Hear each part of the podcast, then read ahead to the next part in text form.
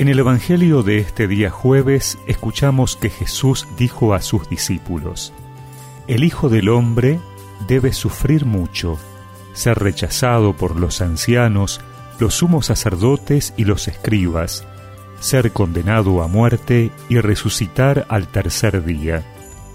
Después dijo a todos, El que quiera venir detrás de mí, que renuncie a sí mismo, que cargue con su cruz cada día y me siga.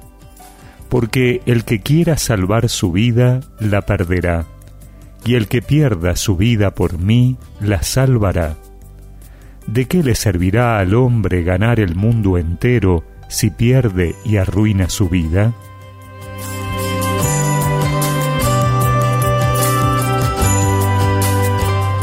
En el inicio de esta cuaresma nos podemos preguntar cuál es el camino que tenemos que recorrer para llegar a Dios.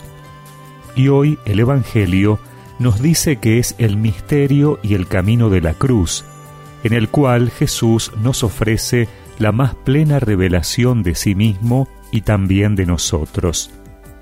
Sin seguimiento del crucificado no hay discipulado. La cruz del Maestro es la gloria del discípulo. Primero Jesús revela su propia identidad. Se reconoce como el Hijo del Hombre que debe sufrir mucho. Notemos que dice debe, es decir, que es necesario que sufra, que sea condenado a muerte para resucitar. Este debe no significa imposición cruel, sino lógica salvífica divina. Con esto se nos dice que para Jesús su sufrimiento y su muerte eran cumplimiento de la voluntad del Padre. Jesús muere en la cruz por nosotros porque nos ama y ama al Padre que nos quiere salvar. Jesús, por amor, se pierde a sí mismo para salvarnos. El camino del discipulado exige, desde el contacto con las propias cruces, comprender el misterio de la cruz. Muchas veces frente a la cruz sentimos resistencia, repugnancia, pero este es el camino de la gloria, es decir, de la muerte para la vida, del sufrimiento para la gloria. Y como discípulos, Jesús nos enseña cuál es nuestra identidad. Es negarnos a nosotros mismos que es salir continuamente de nosotros para donar la vida y vivir en función de los demás.